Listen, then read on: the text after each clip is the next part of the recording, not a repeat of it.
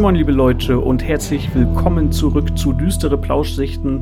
Mal wieder eine Folge ohne den guten alten Lazy Luke, dafür aber mit einem netten und interessanten Gast. Ich habe heute den Martin bei mir, der uns ein bisschen was erzählen wird aus seinem Leben bzw. aus seinen Erlebnissen mit dem, ich sage jetzt einfach mal generisch anderen. Hallo Martin, schön, dass du da bist. Ja, hallo. Äh, schön, dass ich da sein darf. Ähm, ich wollte einmal drei Geschichten aus meinen Anfängen erzählen und ja. zu Anfang vielleicht ein paar Worte zu mir. Ähm, ich bin gebürtiger Norddeutscher, bin mit 18 Jahren aber nach Süddeutschland gegangen und lebe hier seit 20 Jahren. Also, und, also schon im Süden akklimatisiert. Schon sehr lange ja. und komplett sesshaft, ja. Sehr schön. Ähm, ich hatte schon mein Leben lang praktisch in die Wiege gelegt, wurde mir das Interesse und gewisse Talente für das Okkulte, Spirituelle. Ja. Und das habe ich dann sehr intensiv ausgelebt. Ich war sehr viel unterwegs, kam auch in immer elitärere Kreise, habe mein Wissen über diese Thematiken, das ist ja sehr breit gefächert, über 25 Jahre ausgebaut und war zum Schluss in einem internationalen Freundeskreis, der so strukturiert war, dass die meisten Leute sich zwischen okkulten Orden bewegt haben. Wenige waren darin, weil die mhm. Leute lieber die Freiheit ohne wollten. Und da wurde dann magisch praktiziert, sich mit okkulten Themen in jeder Vorstellung auseinandergesetzt. Ähm, indirekt ausgeschlossen aus dem Bereich wurde ich dadurch, dass ich praktisch sesshaft wurde und geheiratet habe, mhm. was dort nicht gerade sehr üblich ist. Und allgemein haben die teilweise eine ein bisschen andere Moral, aber das ist eine andere Geschichte und deswegen äh, das nur als Erklärung, warum diese Geschichten vielleicht etwas unbeeindruckt klingen, weil sie einfach nur aus meinen Anfängen waren. Ja, super, danke, dass du uns auch ein bisschen was über dich erzählst. Ähm, das ist ja auch keine Selbstverständlichkeit und ist sicherlich, denke ich, dann mal für die Leute, die zuhören, auch hilfreich, das Ganze vielleicht ein bisschen noch mit einzuordnen oder sich vorzustellen, sozusagen. Ja. Wir hatten ja im Vorfeld ein bisschen besprochen, worüber wir äh, reden möchten. Das mache ich logischerweise mehr oder weniger immer mit den Leuten. Das ergibt sich als organisatorische Notwendigkeit so ein bisschen. Und in deinem Fall ähm, starten wir im Jahre 1996, wenn ich mich nicht täusche, und mit einem Erlebnis, das du zusammen mit deinem jüngeren Bruder gehabt hast, richtig? Ganz genau, ja. Das war eine UFO-Geschichte. Ich sag mal so, also mein Bruder und ich gehören zu der Art Leuten. Für uns ist es selbstverständlich, dass wir nicht alleine im Universum sind. Und mhm. wir sind schon sehr früh sehr, sehr frei, eigentlich zu frei. Da haben wir das aus heutiger Sicht so sehr aufgewachsen und konnten sehr lange draußen bleiben. Mhm. Und 1996 war ich etwa so zwölf Jahre alt mein Bruder zweieinhalb Jahre jünger als ich. Und ja gut, wir hatten da auf unserem Hof, bei unserer Doppelhaushälfte, viele Schuppen und konnten die benutzen, wie wir wollten. Und ja, kurz gesagt, wir lagen ähm, spät abends noch auf dem äh, Schuppendach und haben in den Sternenhimmel gesehen. Der war wirklich schön. Es war ein Sommerabend, und, ne, wenn ich mich richtig erinnere. Ja, ja genau, das war also was, äh, so, ein, so ein Frühsommerabend und da haben wir dann einmal ein großes zigarrenförmiges Schiff gesehen und ein karoförmiges. Und ja, wir haben uns nichts bei gedacht, wir waren Kinder und für uns war das klar, dass es, dass es sowas geben muss. Und wir, wir haben es uns ganz Ruhe angeguckt und waren schon ziemlich beeindruckt, weil die schon ziemlich groß waren und erst durch das Gespräch mit dir fiel mir ein, dass die dadurch, dass die recht groß waren, also ähm, das Zigarrenförmige war vielleicht von unserer Perspektive aus insgesamt so zwei, drei Zentimeter groß. Mhm. Und da schätze ich mal sehr schwer, dass das innerhalb von unserem Luftraum, aber halt an einem dunklen Abend war mit Sternenhimmel. Und das stand ähm, praktisch am Himmel und da war auch noch ein karoförmiges Schiff und wegen der Beleuchtung der Schiffe, also bei dem Karo-förmigen an jeder Spitze war auf jeden Fall ein weißes Licht und an der Unterseite von dem zigarrenförmigen waren vorne und hinten jeweils ein weißes Licht, soweit ich das noch weiß. Und irgendwann, ich weiß nicht, äh, nach 10 Minuten, nach 15 Minuten hat sich dieses Karo-förmige in vier kleine Karos geteilt und nachdem ich neulich mal in unserem Vorgespräch bei Google Maps geguckt hatte, also die vier Teile sind in alle vier Himmelsrichtungen gleichzeitig innerhalb von unserem Luftraum davon geflogen. Wahnsinn. Das, das war mal die Geschichte. Ähm, oh, da, ja? Wenn ich kurz tatsächlich hier doch äh, schon nochmal ein, ein, zwei Fragen einstreuen darf. Ähm, ja. Ist es jetzt äh, deutlich geworden, sozusagen, dass ihr die Formen erkennen konntet und auch Lichter genau. gesehen habt? Äh, genau. Ähm, wahrscheinlich nicht, weil zu weit weg, aber ich frage trotzdem, äh, ist irgendwie, ähm, ich sag mal, an dem Teilen dieser Objekte, die jetzt nicht die Lichter waren, ist da irgendeine Form von Struktur oder Oberfläche für euch erkennbar gewesen? Oder war das einfach nur sozusagen eine Fläche, die dunkler war oder, oder heller vielleicht ja auch als der Hintergrund? Das war ähm, auf jeden Fall eine Fläche, die wesentlich dunkler war. Und ich kann da keine ähm, Abstufung in der Form beschreiben. Das war einfach schon mhm. zu dunkel. Es war ja so die, die Tageszeit, da war es so die Abenddämmerung und dann wurde es richtig dunkel langsam. Also wir haben da schon, schon sehr viel Zeit verbracht auf dem Schuppendach liegend. Habt ihr die, habt ihr die Objekte in irgendeiner Form ankommen sehen oder war es so, dass ihr da sozusagen rumlagt und dann feststelltet, sie sind einfach schon da? Wir, ja, wir, wir lagen da, haben dann festgestellt, dass sie da waren. Also wir haben uns die, die ganzen Sternbilder angeguckt mhm. und ja, das, was man halt so, so sehen konnte und haben da dann gesehen, plötzlich waren die da. Das ja. Und ähm, du hast auch den Abflug sozusagen schon erwähnt in die vier Himmelsrichtungen, ja. zumindest der Karo-Teile. Ähm, genau wie, wie hat man sich das äh, vorzustellen? War das das klassische sozusagen von einer Sekunde auf die andere ähm, mehr oder weniger aus dem Blick sein? Oder war das, konnte man da richtig eine Flugbahn sehen? Oder wie hat man sich das äh, vorzustellen? Ja, aus heutiger Sicht würde ich ja sagen, die sind so Star Trek-mäßig, äh, haben die sich voneinander abgekoppelt.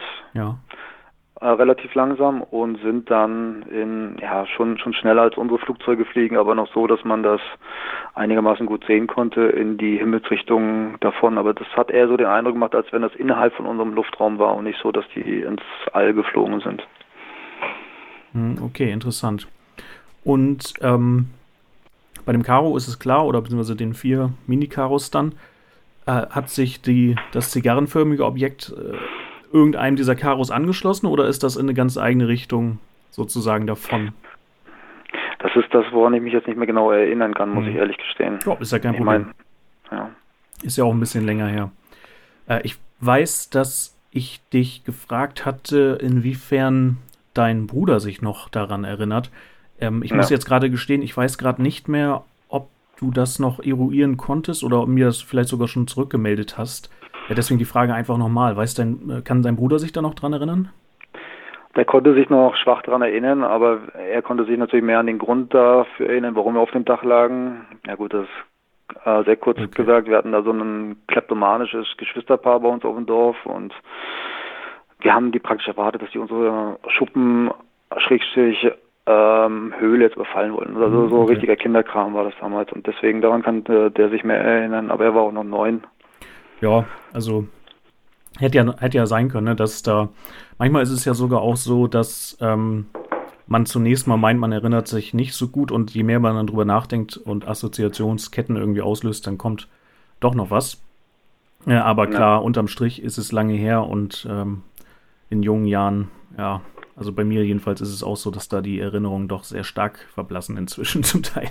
Das ist klar, ja.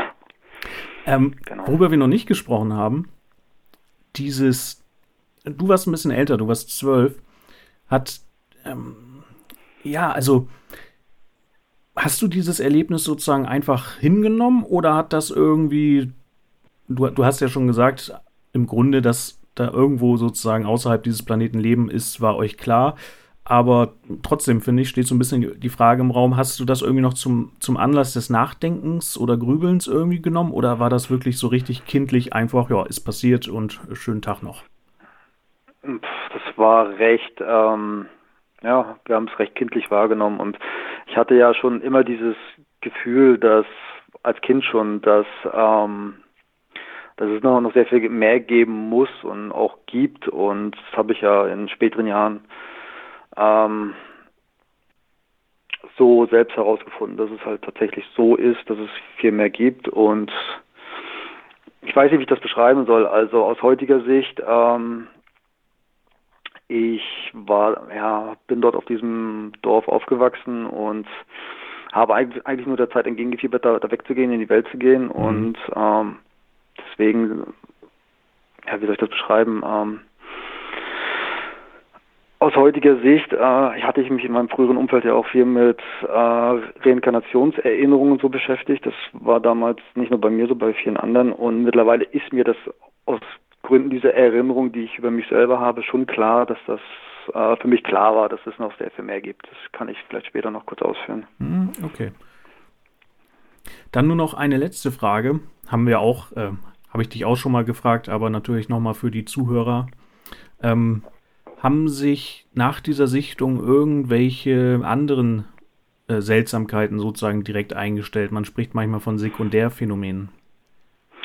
Nein, das nicht. Dafür waren die zu weit weg. Aber über diese Sekundärphänomene bin ich mir auch im Klaren, was das alles beinhaltet. Mhm.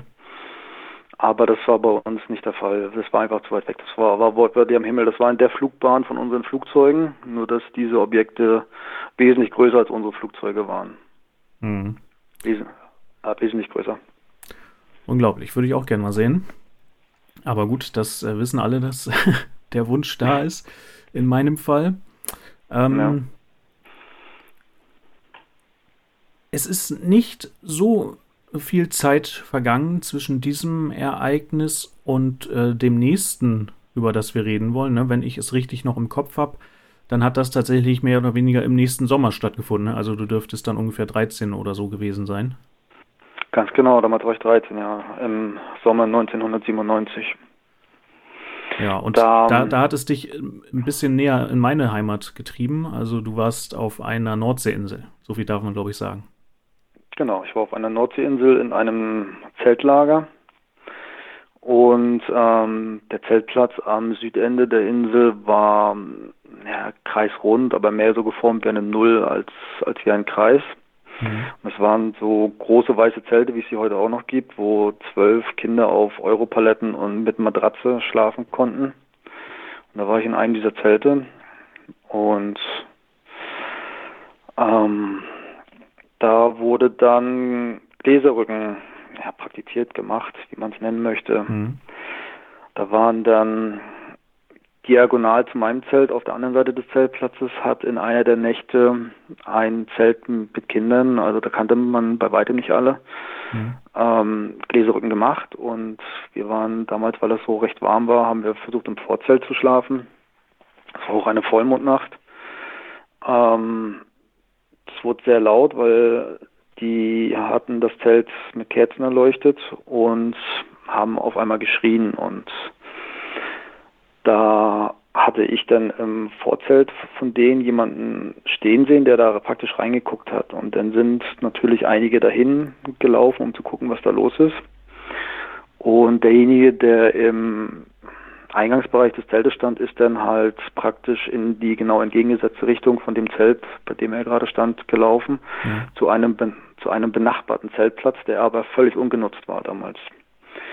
Und damals war ich noch, sagen wir mal, ähm, sehr abenteuerlustig und habe mir nicht so über die Folgen nachgedacht, was, was solche Dinge angeht. Mittlerweile bin ich da schon ein bisschen bedachter bei den äh, magischen Praktiken, okkulten Dingen, wie man das auch nennen möchte. Mhm. Und bin demjenigen einfach hinterhergerannt, ganz instinktiv.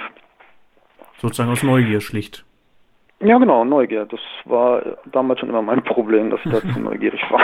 War das, war das ähm, vom Umriss her, sage ich jetzt mal, war das ähm, eher eine erwachsene Person oder Figur oder auch ein Kind? Das, Das sah von hinten aus wie ein Kind in meinem Alter, in meiner Größe etwa. Hm, okay. Und ich bin demjenigen hinterhergerannt. Damals konnte ich noch sehr, sehr schnell laufen. Ich meine, kann ich das immer noch. Und bin demjenigen dann schon sehr schnell auf die Fersen gekommen, wortwörtlich. Hm. Und hatte mich noch im Vollmond gewundert, warum ich die Schritte im Gras nicht hören kann, während meine ja wohl recht laut waren im Rennen. Hm. Und dann ist der, derjenige auf den benachbarten Zeltplatz gekommen. Und ich war dann schon so nah an ihn ran, dass ich gerade den Arm ausstrecken wollte, um ihn zu fassen. Und dieser bog dann um die Ecke zu einem Zelt rum, zu dem Eingangsbereich. Und ich war, keine Ahnung, eine Zehntelsekunde, eine Hundertstelsekunde direkt hinter dem und dann war er verschwunden. Und ich habe dann noch eine ganze Weile gesucht, habe auch geguckt, ob derjenige in dem Zelt war, aber das war so abgeschlossen, da war kein Reinkommen. Mhm. Und die benachbarten Zelte waren auch komplett leer und da war auch niemand mehr. Das hätte man gehört, weil wir waren da, da ganz alleine und da war nur die Natur. Denjenigen habe ich dann nie wieder gesehen und dann bin ich natürlich auch zurück zu dem Zelt, wo diejenigen Kinder geschrien hatten. Da waren dann die ganzen Betreuer und andere Kinder und ich kam da relativ schlecht rein, weil da so viele Leute sich gesammelt hatten. Mhm. Und die hatten dann gesagt, dass die Gläserrücken gespielt hatten und da wäre dann eine Gestalt aufgetaucht. Und jeder scheint die wohl relativ anders gesehen zu haben, aber mehr kann ich dazu jetzt auch nicht sagen bis darauf, dass wir dann den einen oder anderen Abend später, ich weiß nicht mehr genau, ob es den nächsten Abend war, äh, war ich auch das allererste Mal dabei beim Gläserrücken und habe es mit anderen selbst ausprobiert. Und darum soll es jetzt in dieser kurzen Geschichte gehen. Ähm, ja, da war so ein Kind, das sich vermeintlich schlauer gegeben hat, als, als wir es waren. Ich meine, ich habe mich da der Situation ergeben und hat das dann mit so einem selbstgemachten äh, Wearboard gemacht und einem Glas mit Kerze drauf. Und nee, das war eine Kerze ohne Glas, so war das genau. Und ähm, während wir das gemacht haben, lief das Kerzenwachs die Kerze runter und zeigte zuerst auf den, der links neben mir saß. Dann lief nochmal eine eine Lache Kerzenwachs, sag ich mal, die Kerze runter und zeigte mhm. auf mich und dann auf den nächsten und dann, dann hat das schon relativ aufgehört und die Palette von demjenigen mit der Matratze, der äh, schräg gegenüber von mir saß, hat auf einmal angefangen zu wackeln. Das waren so schwere äh, Paletten, die haben wir als Kinder noch nicht hochgehoben bekommen und das war dann der Anlass dafür, dass viele angefangen haben zu schreien und ich ja, ich krieg die anderen dann Sachen nicht mehr zusammen. Ich wollte schon fast sagen, dass das äh, recht windig wurde, weil die Kerze dann irgendwann ausgeblasen wurde. Aber viel mehr kann ich dazu dann auch nicht sagen. Und außer dass das irgendwie emotional anstrengend war. Und dann bin ich danach in diesen Zeltplatz-Waschraum gegangen. Da war ich dann alleine ja. und habe mir einfach mal nur ganz kalt das Gesicht abspülen wollen. Habe das dann gemacht und habe dann den Kopf gehoben, um in den Spiegel zu sehen und habe dann da ein Gesicht gesehen von einem erwachsenen Menschen, wo eigentlich meins hätte sein sollen. Das war interessanterweise die gleiche Augenfarbe wie meine, eine mhm. sehr ähnliche Haarfarbe, nur älter, also jetzt praktisch in meinem jetzigen Alter Ende 30, sag ich mal. Und kurz gesagt habe ich erst 15 Jahre später herausgefunden, dass das schon mein Gesicht war, aber aus einer früheren Inkarnation, die mich doch schon sehr geprägt hat. Und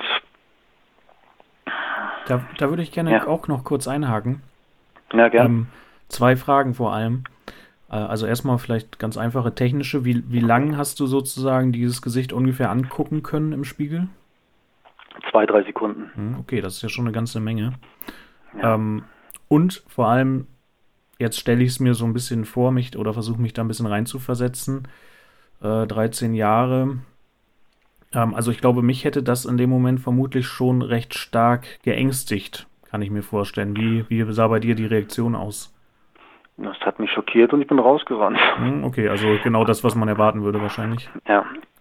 Und aus heutiger Sicht versuche ich sowas natürlich immer ja, psychologisch zu begründen oder zu ergründen. Und ich sage mal so, äh, beim Gläserrücken spielt man ja teilweise, zu einem kleinen Teil auch mit seiner eigenen Psyche. Und mhm. ich denke, damals hat es bei mir auf jeden Fall eine gewisse Tür zum Unterbewusstsein aufgetreten, sage ich mal wodurch ich dann später leichter mit meinem Unterbewusstsein und arbeiten konnte und in späteren Jahren auch auf einige Erinnerungen an frühere Leben durch verschiedene mentale Übungen zugreifen konnte. Hm. Heißt das auch, dass du das jetzt rückblickend vielleicht so ein bisschen sogar als, ähm, ich sage jetzt mal, schicksalshaft wahrnimmst? Also in dem Sinne, dass du sagst gerade, es hat eine Tür aufgetan, die dann eben zu mehr geführt hat, aber Du sagtest auch schon, dass der Weg eigentlich vorher schon angelegt war. Also insofern könnte man dieses Geschehen dann ja auch als ähm, gewissermaßen notwendigen ähm, Vorgang fast schon auffassen. Oder äh, sozusagen das, du verstehst wahrscheinlich, worauf ich hinaus möchte, sozusagen. Ne? Also die, die Wahrnehmung, da ist jetzt nicht zufällig was passiert, weil ich zufällig beim Gläserrücken war, sondern das musste wahrscheinlich so kommen. Ist das irgendwie da gewesen oder ist das mehr so rückblickend nur? Es war für mich auf jeden Fall der Anfang von einer Erklärung, weil ich später im magischen Wirken, sag ich mal, im spirituellen Arbeiten, in den okkulten Kreisen, ähm, hat es mich damals schon sehr überrascht, dass ich vieles instinktiv im Gegensatz zu anderen in der Gruppe sehr einfach bewerkstelligen konnte, was ich mir selbst nicht erklären konnte. Und mhm. aus heutiger Sicht weiß ich, äh, dazu, dazu müsste ich theoretisch in, mit, mit einer Geschichte in ein anderes Land wechseln, äh, weiß ich, dass ich durch äh, mindestens acht frühere Leben durch diese okkulten Kreise geprägt bin mhm. und dass ich ähm, ich bin jemand, ich arbeite an an mir, um um Dinge aufzulösen, die einen vielleicht behindern im Leben oder so. Äh, das nennt sich die Arbeit am eigenen Selbst seelischer Natur und ja. versuche vieles äh, zu klären, was ich auch geschafft habe für mich. Ähm, in dem Umfeld, in dem ich früher war, da wenn man da extreme Beziehungen zu zu anderen Menschen hat, also zum Beispiel eine extreme Liebesbeziehung zu einer Frau, die nie funktioniert hat, dann hat man das durch mentale Übungen versucht zu klären, indem man diese Aspekte in früheren Leben angeguckt hat und dann versucht zu klären. Und das habe ich immer noch bei mir beibehalten, das zu tun. Das hat mir auch sehr geholfen. Es hat mir, ja, ich habe äh, viel klären können und äh, mir hat mal vor langer Zeit jemand mein Geburtshoroskop gemacht und da kam raus, dass ich in diesem Leben äh, zum ersten Mal eine Familie gründen soll, was ich getan habe ja. und auch froh drüber bin und gleichzeitig die Aspekte dessen, was ich vorher gelebt habe, also das, das magische, okkulte, zusammen unter einen Hut bringen soll und dieses Leben führen soll. Und das habe ich jetzt erst ehrlich gesagt seit zwei, drei Jahren komplett geschafft und bin auch ganz froh drüber. Hm, okay. Ja, das glaube ich, denn ähm, also ich behaupte jetzt mal, die allermeisten Leute oder für die allermeisten Leute ist ja tatsächlich eine Familie zu gründen und die eigene Familie zu haben, dann logischerweise äh, so auch einer der Lebensmittelpunkte, wenn nicht gar der Lebensmittelpunkt überhaupt. Und ja. ähm, in deinem Fall war aber ja gleichzeitig schon diese starke Veranlagung oder zumindest für dich selbst wahrgenommene Veranlagung zu diesem anderen Bereich da. Ne? Und wenn man dann vorher das Gefühl hat, das passt gar nicht zusammen, ja, dann löst das ja vielleicht auch ein bisschen, ja, weiß ich nicht, Leid aus, jetzt sage ich mal einfach so im weitesten Sinne. Ne? Äh, und stelle ich mir sehr ähm, erfüllend vor, wenn man dann so zwei Bereiche, die man vielleicht eigentlich im Kopf sehr stark getrennt hatte zuvor, dann doch irgendwie ähm, verbunden bekommt. Vor allem, wenn es so ja. wichtige Bereiche sind.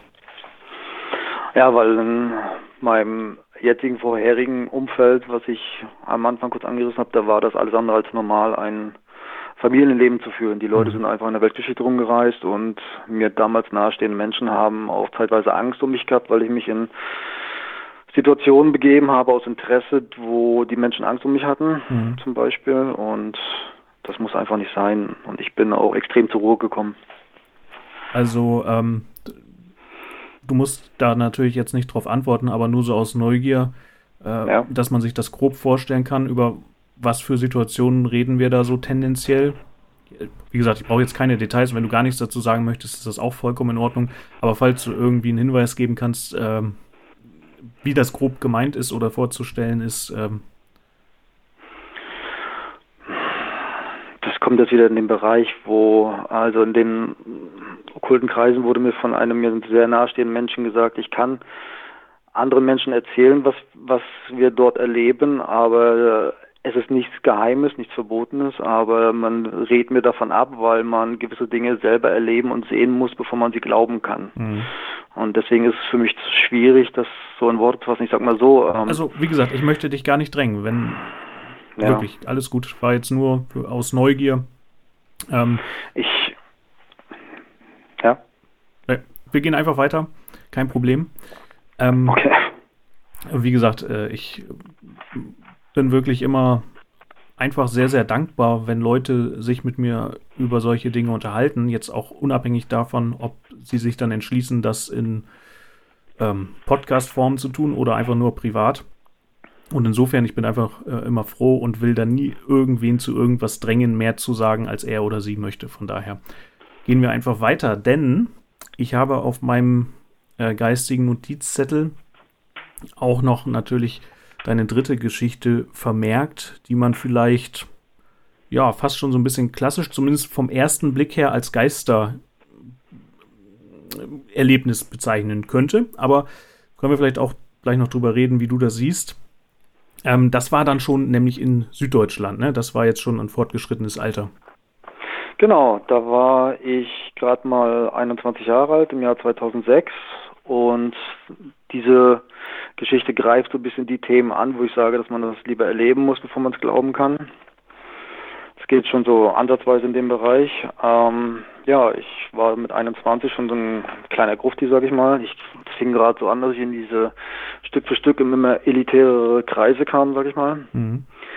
Und äh, ja, da hatte ich dann ein ein junges Mädchen, sage ich heute mal, die war auch 21, kennengelernt. Da war so das erste Interesse und das erste Näherkommen und wir waren in Süddeutschland in einer größeren Stadt in der Wohnung ihrer Freundin.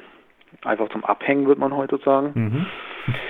Und zu Anfang sagt, ja, zu Anfang sagte man mir, in der Wohnung würde es spuken und ich dann so, ja, ja, ist klar. Ich meine, ich bin zwar recht offen, aber ich nehme nicht gleich alles so hin. Ah, okay. Das hatte ich dann in unserem ersten Gespräch anders verstanden. Da habe ich das so verstanden, dass du ähm, das so ein bisschen abgewunken hast, einfach weil das für dich eh eine Selbstverständlichkeit ist, dass es sowas gibt und dass dir keine große Sorge oder sowas gemacht hast. Das klingt jetzt aber gerade mehr so, als sei das Abwinken mehr auf der Ebene gewesen, dass du das vielleicht gar nicht unbedingt glaubst, ge geglaubt hast, dass es überhaupt tatsächlich spukt.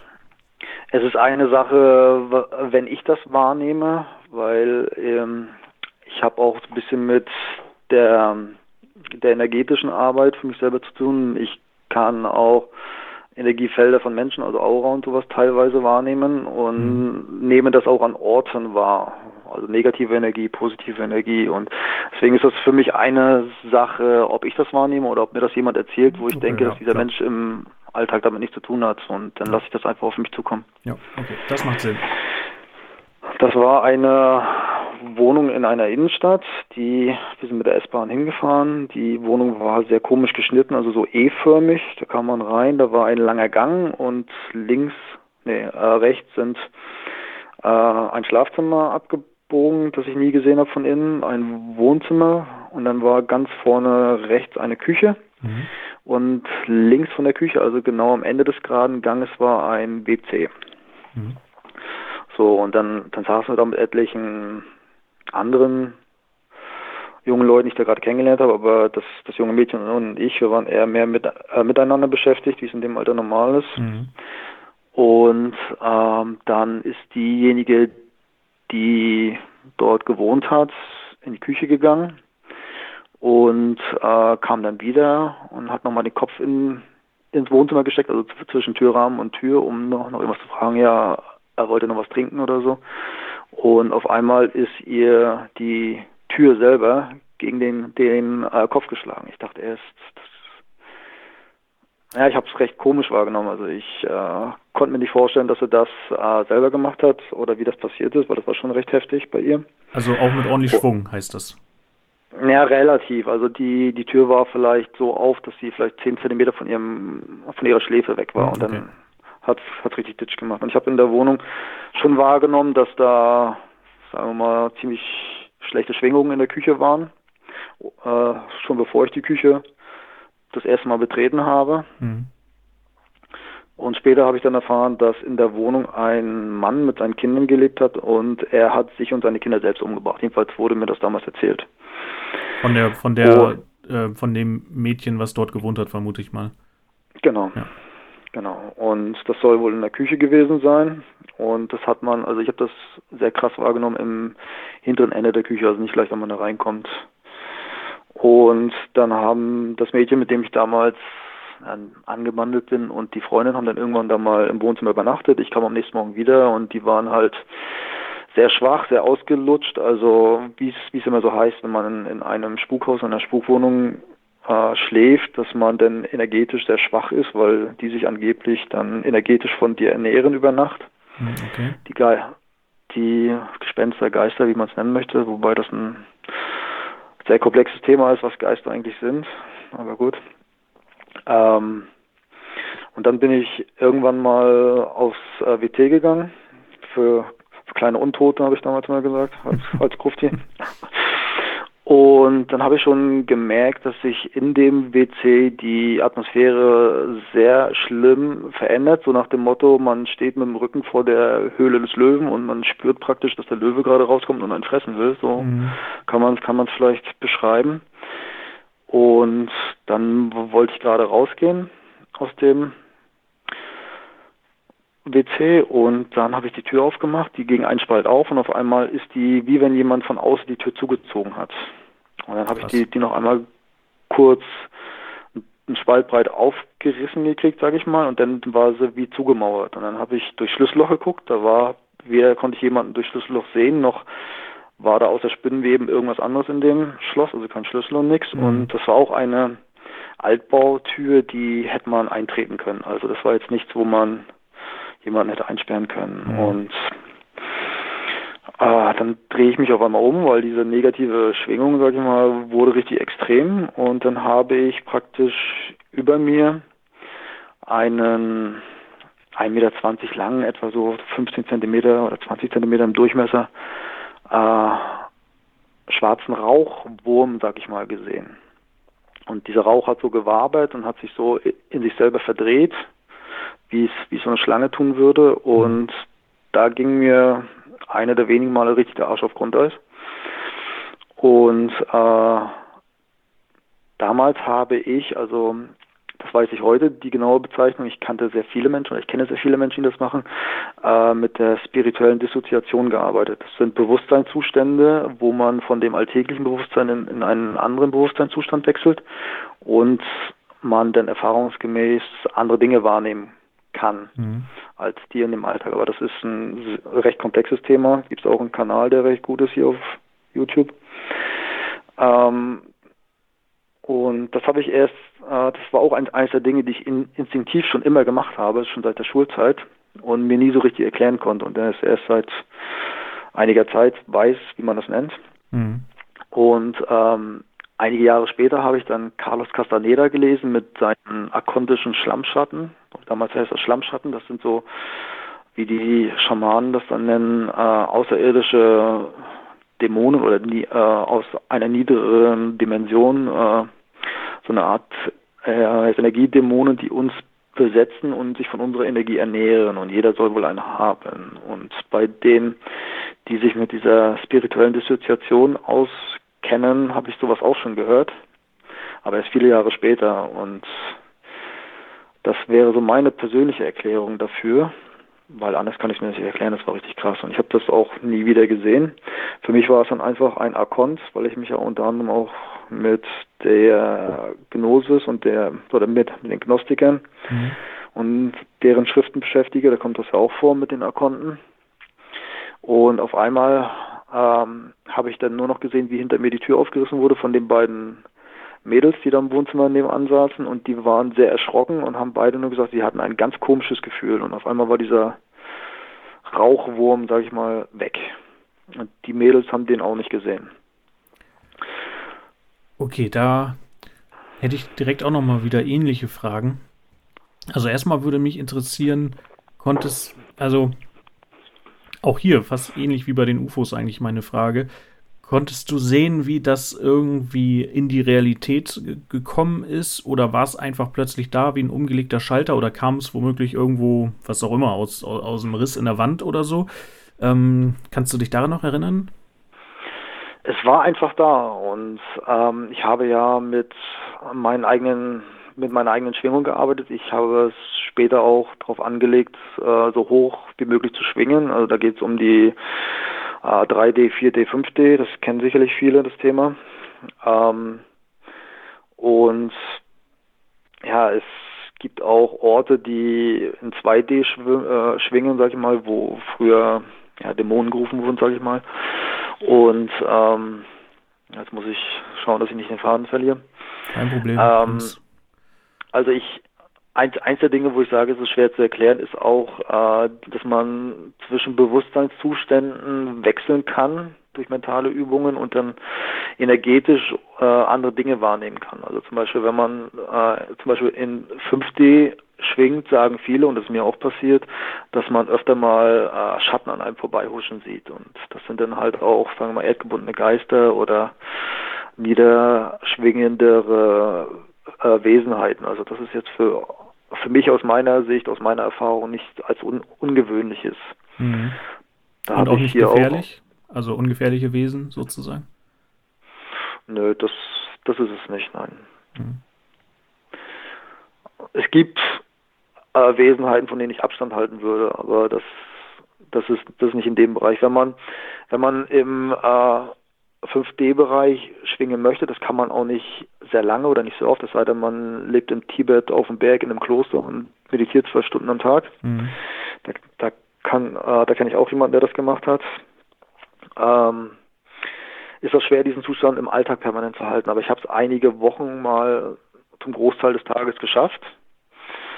Und ähm, ja, wenn man in 5D ist, dann lebt man im Augenblick. Da gibt es relativ wenig, äh, oder da, da gibt es keine Vergangenheit und Zukunft. Man lebt in dem Augenblick. Da sagt man sich, ich habe in zwei Wochen einen Zahnarzttermin und plötzlich ist er einfach da, der Tag, wo das so ist. Das ist schwer zu erklären. Hm, Deswegen, okay.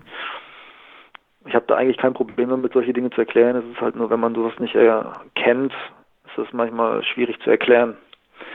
Und ich habe dann damals ähm, aus anderen Themenbereichen und Gründen hervor meine Schwingung immer mehr erhöht und auch daran gelegen, äh, dass es so ist. Und ähm, lange Rede, kurzer Sinn. Also ich denke mal, das war mein Akkont, der sich von mir ernährt hat. Und wenn man ähm, seine Schwingung erhöht und praktisch in der Liebe ist, dann kann der nicht in einem bleiben. Und wenn man das über einen längeren Zeitraum ist, kann der auch nicht wiederkommen. Und das ist, was ich persönlich empfunden habe und was ich auch bei Carlos Castaneda damals oder viele Jahre später gelesen habe. Hm.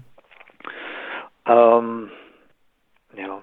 Da, da würde mich noch jetzt interessieren, ähm, wenn du das jetzt sozusagen rückblickend als von dir ausgehend ähm, beurteilst, äh, da, da kommt dann doch die Frage auf, okay, hatte jetzt was hatte jetzt die Wohnung sozusagen mit dieser Situation zu tun aus deiner Sicht? Also der erste Gedanke, als du das erzählt hast, ist dann natürlich, oh, ähm, das Spuken war ja schon angekündigt in der Wohnung sozusagen und ähm, dann auch noch die Story mit Mord, der dort geschehen ist. Da ist natürlich der erste naheliegende Gedanke, dass dann dieses etwas dort äh, damit irgendwie zusammenhängt. Ähm, das ist jetzt sehr spannend. Das Ne? Also ist da, noch irgendein, ist da noch irgendein Zusammenhang oder war das jetzt einfach sozusagen nur Zufall, dass das in dieser Wohnung passiert ist?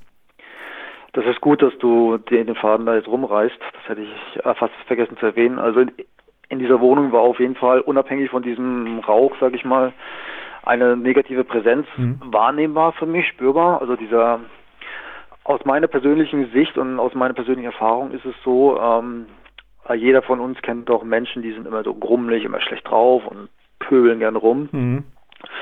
Äh, diese Menschen haben eine negative Schwingung, so wie starke Alkoholiker zum Beispiel auch, und ziehen solche Wesenheiten an und werden dann auch oft von denen besetzt und kriegen die eigentlich nicht mehr los, weil die sind in ihrem eigenen, in ihrer eigenen Aggressivität gefangen, sag ich mal. Mhm, okay. Und äh, ich hatte auch früher lange ja, ich will nicht sagen Aggressionsprobleme, aber wenn ich, wenn ich jemanden gehasst habe, dann bis aufs Blut. Ich weiß auch nicht, woher das kam bei mir, aber seit ich dann halt immer öfter in, also versucht habe und auch, und auch getan habe, meine Schwingung zu erhöhen, ist das dann irgendwann weggegangen. Also mit, mit 25 habe ich das in den Griff gekriegt, mein, ja, man kann das eigentlich nicht äh, als Aggressivität nennen, aber diese Tendenzen dazu. Mhm. Und dann ist das auch nie wiedergekommen und deswegen, das ist äh, noch so ein Grund, weswegen es für mich so ist, dass ich diesen Kontinent sozusagen vertrieben habe. Sagen wir mal ganz kurz zusammengefasst. Ja. Okay. Und ähm, wenn ich das jetzt richtig verstehe, ähm, heißt das, dass äh, sozusagen die Negativität, die aus anderen Gründen in dieser Wohnung war, das sozusagen dann in dem Moment zum Vorschein gebracht hat? Oder so? Genau, genau ich persönlich schätze, äh, ja, ich weiß nicht, also ich kann es natürlich nicht beschwören, dass das jetzt aber wirklich mein Akkord war oder ob der noch, noch in der Wohnung war von dem vorherigen Vater. Ich kann da, kann da auch nur raten, aber ich kann es nur, nur so wiedergeben, wie ich es getan mhm. habe und wie ich es erlebt habe. Ja.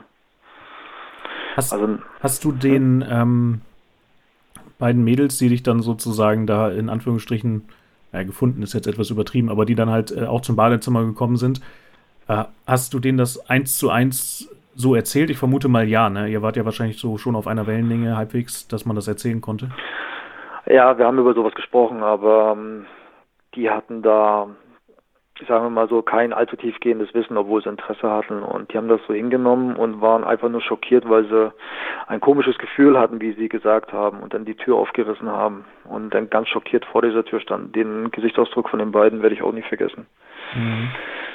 Und ja, da, dass ich dann später nicht mehr allzu oft in der Wohnung zu Besuch war, muss ich ja nicht erwähnen. genau, ja. Ja, wobei man auch sagen muss, also, ähm, also allein äh, sowas wie das Zuschlagen der Tür, ähm, das war der Vorabend, wenn ich es jetzt richtig verstanden habe, äh, auch noch ins Gesicht der Person, äh, das ist ja auch äh, schon massiv schockierend eigentlich im Grunde, vermute ich mal, ne? Äh, außer man flüchtet sich dann sofort in den Gedanken, dass das ein Luftzug war oder sowas. Äh, wäre natürlich die Frage, ob das vor Ort überhaupt ein realistisches Szenario ist. Ähm, will sagen, ich vermute mal zumindest die Person, die da gewohnt hat, war wahrscheinlich irgendwie auch auf so einer gewissen Grundschockiertheit schon unterwegs, vermute ich mal, wenn solche Dinge da scheinbar öfter passiert sind. Das auf jeden Fall. Ich, äh, da, dann war noch diese eine Nacht, wo die da, oder sicherlich auch mehrere Nächte, wo die beiden Mädels da im Wohnzimmer geschlafen haben und am nächsten Morgen total geredet und platt waren. Äh, und da habe ich denen das erklärt, dass ich, äh, ich, ich meine, damals hatte ich auch noch äh, mit 21 sehr viel weniger Wissen und Erfahrung gemacht als heute. Mhm. Ähm, dass meines Wissens nach diese Wesenheiten, nennen wir sie mal Geister, äh, sich von der Energie der Menschen ernähren und die deswegen so ausgelutscht und gerädert aufgewacht sind. Und da haben die schon blöd geguckt und haben nichts weiter dazu gesagt. Mhm. Ja. Naja, gut. Hm. Manchmal, ähm,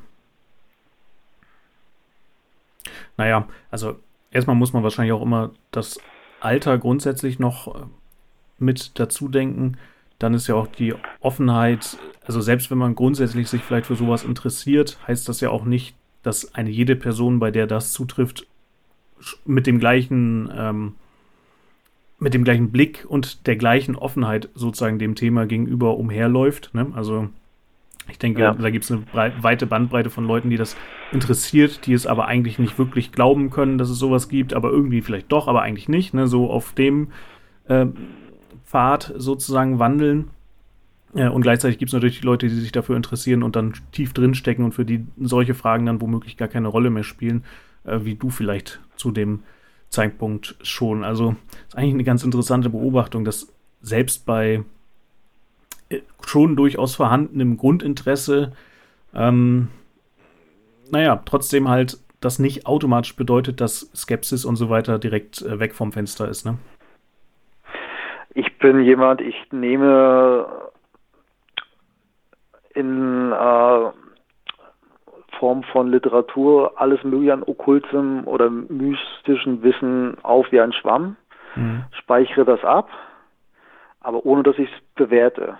Und mit den Jahren schmeiße ich dann dies und jenes raus aus dem Kopf oder erkenne für mich selber, dass sich dies und jenes bewahrheitet hat. Also das ist auch etwas, was ich dann damals in diesen Kreisen gelernt habe diese Art des Lernens und des Denkens. Und äh, ich muss nicht immer alles bewerten, wenn ich etwas erlebe. Zu Anfang, ich weiß nicht, ich gucke es mir erstmal an, mhm.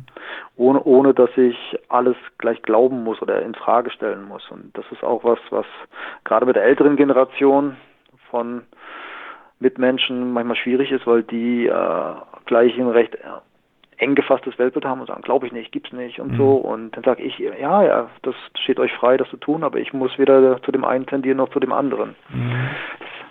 Und so handhabe ich das seit jeher. Das ist wahrscheinlich, vermute ich mal, eine gute Art, das zu handhaben, oder vielleicht sage ich das auch nur, weil es zumindest meinem Gefühl nach auch ein bisschen dem entspricht, wie ich selber versuche zu handhaben. Genau. Ähm, also ja, kann ich gut nachvollziehen. Ja. Jetzt haben wir deine ähm, drei Erlebnisse ähm, besprochen und es wäre noch ein bisschen Zeit. Ähm, wie gesagt, nur ein Angebot, kein Muss.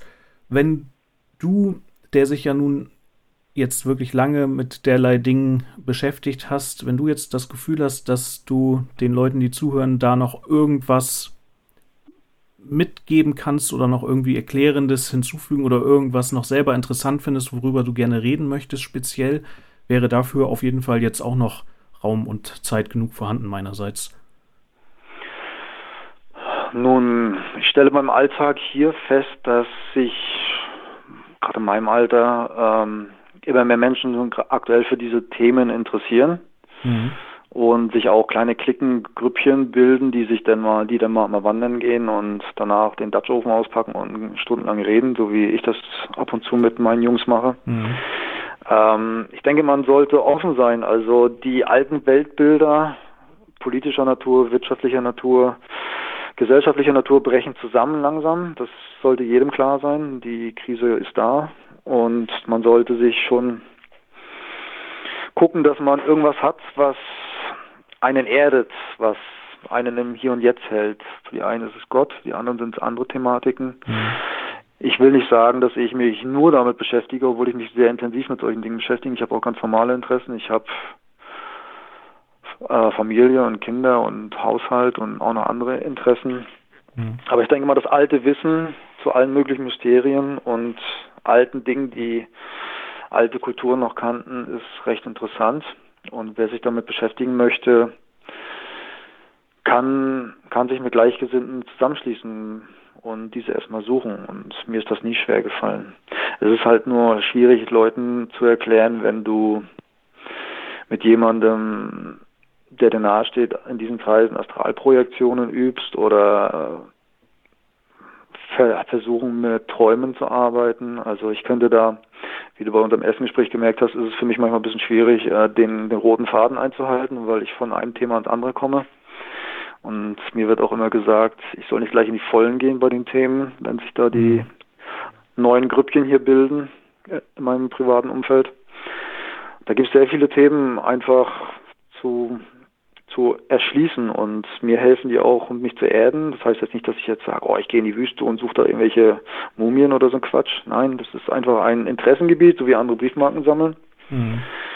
Ich weiß mich zu schützen, ich weiß damit umzugehen. Viele andere sollten sich damit mit gewissen Themen eigentlich nicht beschäftigen, weil sie sonst in die Notwendigkeit kommen, sich schützen zu müssen. Und es gibt, ja, wie gesagt, da gibt es so viele Themen, es liegt an jedem selber, sich damit zu beschäftigen, gerade in der heutigen Zeit. Ja, ja. wir haben ja heute tatsächlich den, äh, das Glück, das war ja dann selbst zu deinen Zeiten, ähm, wir sind ja ungefähr gleich alt, deswegen kann ich es auch ja. einschätzen und mich erinnern. Klar, es gab auch ähm, 2000 schon Internet, aber es ist schon ein anderes Level heutzutage, muss man auch ganz klar sagen. Und inzwischen äh, ist ja wirklich die Möglichkeit, sich zu informieren, ähm, ja, einfach unglaublich. Und da, da würde ich tatsächlich gerne noch eine letzte Frage vielleicht anschließen. Ähm, du hast Gern. magische Orden erwähnt. Und das ja. ist ja nun was, worüber man sich, meine ich mal, ist, denke ich mal, eine realistische Annahme, ähm, früher vermutlich noch deutlich, deutlich, deutlich schwerer informieren konnte, als das heute der Fall wahrscheinlich wäre. Ja. Ähm, und du hast auch schon so ein bisschen angedeutet, dass du da ähm, ja in, in deinen Berührungspunkten mit solchen Institutionen, sage ich jetzt mal, schon so ein bisschen hast Vorsicht walten lassen, sage ich. So, so kam es jedenfalls jetzt bei mir an. Genau. Ähm, ja. Ich will jetzt gar nicht irgendwie darauf hinaus, dass Orden böse oder schlecht oder gefährlich oder so sind. Das ist äh, sicherlich nicht der Fall. Es gibt sicherlich, wo das, welche, wo das der Fall ist, und es gibt sicherlich mehr, wo das nicht der Fall ist. Ähm, aber trotzdem, da du da jetzt Insider-Informationen hast, wie ist das für jemanden, der sich da, sage ich mal, in diesem Feld vielleicht neu bewegt? Was würdest du mit auf den Weg geben in Bezug speziell auf Orden? Denn es ist ja tatsächlich bei Zusammenschlüssen von Menschen immer die Gefahr, dass man sich darin verliert und womöglich sogar mit Absicht gewissermaßen darin verloren gegangen wird, schlimmstenfalls. Ähm, deswegen kann ich mir vorstellen, dass das vielleicht für einige auch interessant sein könnte, da so ein bisschen aus, aus deiner Innenperspektive oder, oder ja, mit Insiderwissen mal was zu hören. Denn das haben ja auch nicht so super viele. Also das, was ich aus erster Hand weiß, ist, ähm, dass die meisten nach spätestens zehn Jahren wieder austreten. Mhm. Mir ist mal ein früheres Oberhaupt ein äh, Londoner Loge begegnet. Da, ja, ich, ich sag mal so, in diesem Umfeld sind manche Musiker, die man auf Konzerten besuchen kann, manche Maler, manche Künstler haben, haben noch andere Interessengebiete, sag ich mal. Und da bin ich ihm begegnet. Mhm. Sehr nette Leute, aber auch die treten irgendwann aus, weil du dich da nur in gewissen Grenzen bewegen kannst. Nehmen wir jetzt einfach nur mal die Freimaurer. Also für mich sind die ziemlich überbewertet. Da ging über die Jahrhunderte viel Wissen verloren, trotz dessen, dass sie noch ihre Rituale haben. Und in okkulten Orden ist es so, da würde ich einfach grundsätzlich Abstand von nehmen. Also ich sage jetzt nicht, oh, die sind böse. Einige sind sicherlich, aber man wird dort, man, ähm, man kommt auf denjenigen zu, den man vielleicht dort hineinholen möchte. Man versucht denjenigen zu locken, man versucht denjenigen in Gespräche zu verwickeln, um herauszufinden, wofür er sich interessiert. Das mhm. ist mir auch schon einmal passiert und äh, denjenigen dann mit diesem vermeintlichen Wissen zu locken. Aber viele haben äh, nicht das Wissen, das sie vorgeben zu haben, jetzt okkulter, magischer, spiritueller Natur und deswegen äh, bewegen sich viele lieber am Rand oder außerhalb von diesen Orden, weil man sich da viel freier entwickeln kann. Das ist so wie so eine Privatschule. Du hast deinen Schulstoff, den hast du zu lernen und wenn du Glück hast, darfst du mal auf eine Schuldisco gehen, sage ich mal so ganz banal. Mhm. Es ist, es ist, äh, ja, also mir hätte wenig gebracht. Und in dem Umfeld, wo ich war, da konnte man sich sehr, sehr nahe stehen. Man konnte, ich habe einmal in einem Nachbarland mit einer, ich sage mal, sie war meine Schwester im übertragenen spirituellen Sinne. Mhm. Sie war etwas älter. Wir haben einmal, sagen wir mal in Anführungsstrichen, zu offen geredet, weil jeder, äh, es gibt auch äh, Schutzpraktiken, um sie, sich selber zu schützen vor allem Möglichen. Und wenn Menschen mit Ende 30, Anfang 40, damals, damals war ich ja noch viel jünger, schon mehr Geheimnisse haben, als ein Mensch eigentlich haben sollte und auch vor ihren engsten Freunden haben, dann kann das mit der Zeit schon ziemlich einsam sein. Also ich habe ähm, damals eine Schülerin gehabt, mit ihr habe ich äh, viel praktisch geübt und aber alle anderen habe ich aus Vorsicht einfach nicht sehr nah an mich herangelassen. Mhm. Und da war das dann so, der Freundeskreis war sehr international. Wir sind, keine Ahnung, da haben wir uns mal in einer Stadt X getroffen und da war ein ganzes Hotel voll mit den Leuten international aus Holland, Belgien, Norditalien, verschiedenen Teilen Deutschlands, Richtung Osteuropa noch einige Länder. Es war, war schön, dass man sich da sehen konnte. Man konnte miteinander zusammenstehen, was trinken und auf Englisch hat man sich unterhalten mit mhm. teilweise sechs Nationen, die in einer Runde standen.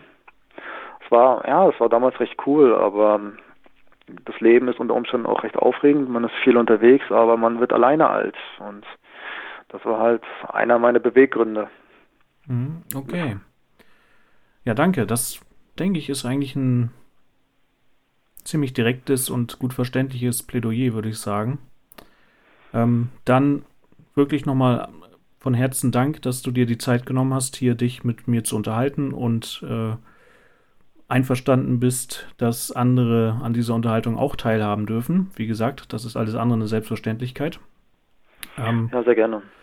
Und ich wünsche dir erstmal alles Gute. Wir können auch natürlich äh, in Kontakt bleiben, wenn du irgendwie nochmal Bedarf hast, aus irgendeinem Grund mit mir zu reden. Das ist jetzt vielleicht ein bisschen unwahrscheinliches Szenario. Ich bin ja hier sozusagen nicht der mit dem Spezialwissen. Äh, aber wenn dem so sein sollte, ähm, melde dich jederzeit gerne. Ansonsten sage ich erstmal vielen lieben Dank auch an die Leute, die zugehört haben. Ich hoffe, es war auch für euch so interessant wie für mich.